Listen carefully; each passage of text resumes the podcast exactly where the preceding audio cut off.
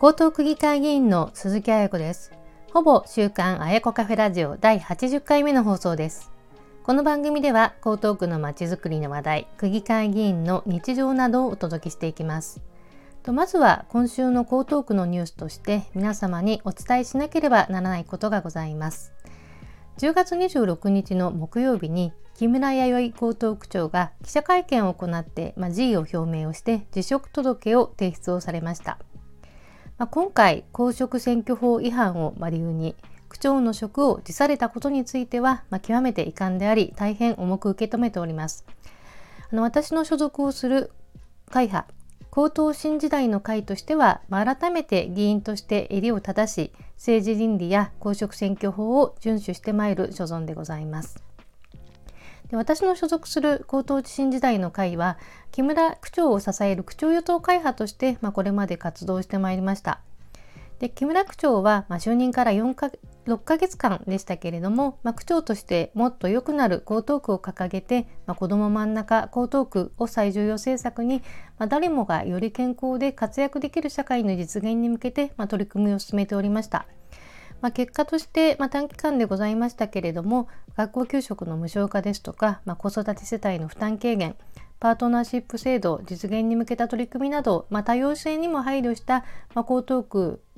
を作っていくための政策実現に、まあ、精力的に取り組んでおりまして、まあ、改革の途上で、まあ、区長を辞任をされるということに対してはあの残念に思っておりいたします。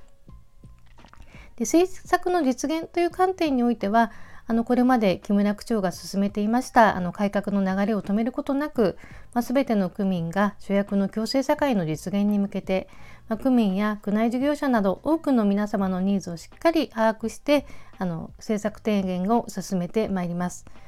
これらのあのメッセージの一部につきましては、私の所属する会派、高等新時代の会のツイッターですとか、私、鈴木彩子の SNS などにも皆様にご報告をさせていただいております。よろしければ合わせてご覧ください。さて、去年の5月からですね、毎週放送を続けておりました、ほぼ週刊あやこカフェラジオも80回目になりました。まあ、ここまで続けてこられたのもお聞きいただいている皆さんのおかげです。で、あやこカフェラジオは毎週配信をしておりますけれども、まあ、議員になって1年目から毎月開催をしている鈴木彩子区政報告座談会あやこカフェは10月23日で150回目を迎えました。でコロナ禍をきっかけに、まあ、現在はオンラインで参加者の皆様と対話をしておりますけれども、毎月私からの区政報告に対して、皆さんからざっくばらんなスタイルでご意見をいただくという形で放送をしております。で今回のほぼ週刊あやこカフェラジオでは鈴木彩子区報告座談会あやこカフェ150回について、まあ、これまでどのような形で進めてきたかの振り返りと、まあ、今後についてのお話をさせていただきたいと思います。まあ、そして後半は、まあ、今回のですね10月23日に実施をした第150回あやこカフェのご報告をします。よろしくお願いいたします。でまずはあやこカフェについて。真横カフェはですね、私、鈴木彩子が主催をする区政報告座談会になります。まあ、高等区政について皆さんに分かりやすくお伝えをして、対話をするざっくばらんな場で、区民の皆さんの声を高等区政に届ける、まあ、広報校長の活動の柱として位置づけております。まあ、鈴木彩子といえば、彩子カフェ、毎月やっている人ということで認知をしていただいているのもありがたく思います。私はですね、区議会議員になってから、まあ、高等区政の見える化や、まあ、情報発信や対話による区政の実現をモットーに活動をしております。まあ、SNS やブログの活動による、ま定期的な情報発信もこのために行っておりますけれども、ま江東区で起こっていることや区議会のことなどを皆さんにご報告をして意見交換をするということでいただいた声を政策づくりにつなげていくというサイクルを積み重ねることで区民の皆様の声を江東区政に届けていくというスタイルで区議会議員としての活動を13年間行っております。で、ほぼ週刊あやこカフェラジオというのは、区政報告座談会あやこカフェの耳で聞くラジオ版ということで、去年の5月から開始をしたものになります。で、あやこカフェに毎月あの参加が難しい方ですとか、まあ、情報を目で見るんではなくて、まあ、10分程度のラジオ配信としていることで、何かをしながらのながら聞きで、まあ、気軽に江東区のまちづくりや区議会議員の日常をしていただければというもので始めました。これも80回目になります。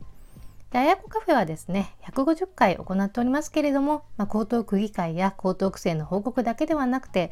例えば子育てとか SNS の活用、行政のデジタル化、水辺のまちづくりといった、まあ、テーマに特化した意見交換会なども行ってまいりました。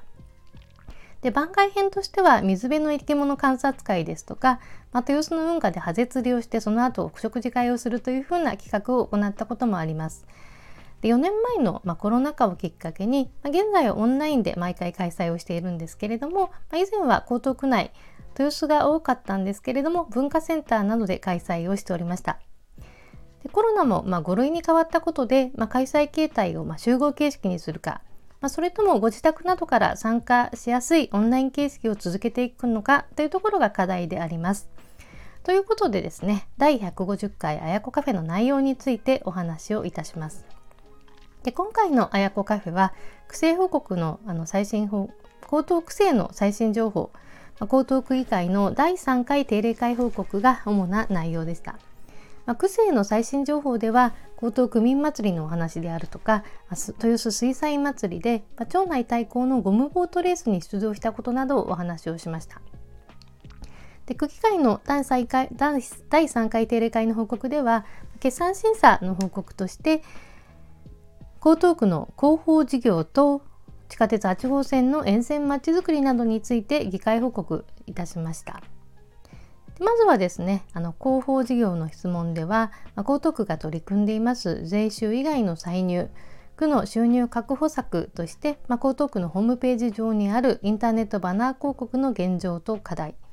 ま、そしてですね、あの競技場や公共施設の広告収入についてということで、ま江戸川区などでは陸上競技場ですとか野球場で、ま、企業が広告を掲載をして、ま、収入を得ているという事例がありますけれども、江東区では実施の考えはないのかという。あとはあの競技場や文化施設などでのネーミングライツの実施について、まあ、現在はそのネーミングライツは江東区としては実施していないんですけれども、江戸川区や渋谷区など23区でも複数の区でネーミングライツをやっておりますので、まあ、江東区としても導入をしてみてはどうかという話。そして、まあ、江東区の防災情報についてはさまざ、まなパンフレットとかガイドブックがあるんですけれども防災ガイドブックということで、まあ、1冊に集約してはどうかまあ、その際にその会津若松市で事例があるんですけれどもガイドブックに広告を掲載することで、まあ、制作費を賄っていくというふうな工夫はできないかというふうなお話をしまして、まあ、特にネーミングライツの件については、まあ、江東区もやるべきという賛同のご意見を多くいただきました。まあ、そしてですね地下鉄8号線の沿線まちづくりのところではですね豊洲駅前の豊洲4丁目団地都営住宅の高層住宅の建て替えによって、まあ、駅前に喪失用地という空いた土地ができることで、まあ、今後の駅前まちづくりをどのように進めていくのかという質問のご紹介。まあ、そして、まあ、辰巳駅前にあります辰巳団地については現在建て替え工事をやっておりますがあの10年後にあの建て替えが完了するというふうに見込まれておりますけれども、まあ、高層化によって駅前に喪失用地ができることで新しい街づくりをするという計画が10年前から上がっております。まあ、早めに地域住民の方々の意見を集約をして街づくりを進めるというふうなべきであるというふうなお話をいたしました。まあ、これらについては、まあ、いずれもま賛同いただくご意見ですとかご質問をいただきました。まあ、他にもですね、まあ、ドッグランですとかあの豊洲や豊洲から日本橋間の船通勤のお話なども行いました。特にですね船通勤のお話では、まあ、乗ってみたいというふうな声であったりとかもっと広がってほしいという前向きなご意見もいただきました。そしてですね、あやこカフェ150回おめでとうという声もいただいて、まあ、大変ありがたく思います。まあ、継続は力なりということで引き続き皆さんの声を高等区生に届けていくための活動に取り組んでいきたいと思います。ほぼ週刊あやこカフェラジオも今回で150、えっと100えっと、180回目の放送になりました。いかがでしたでしょうか？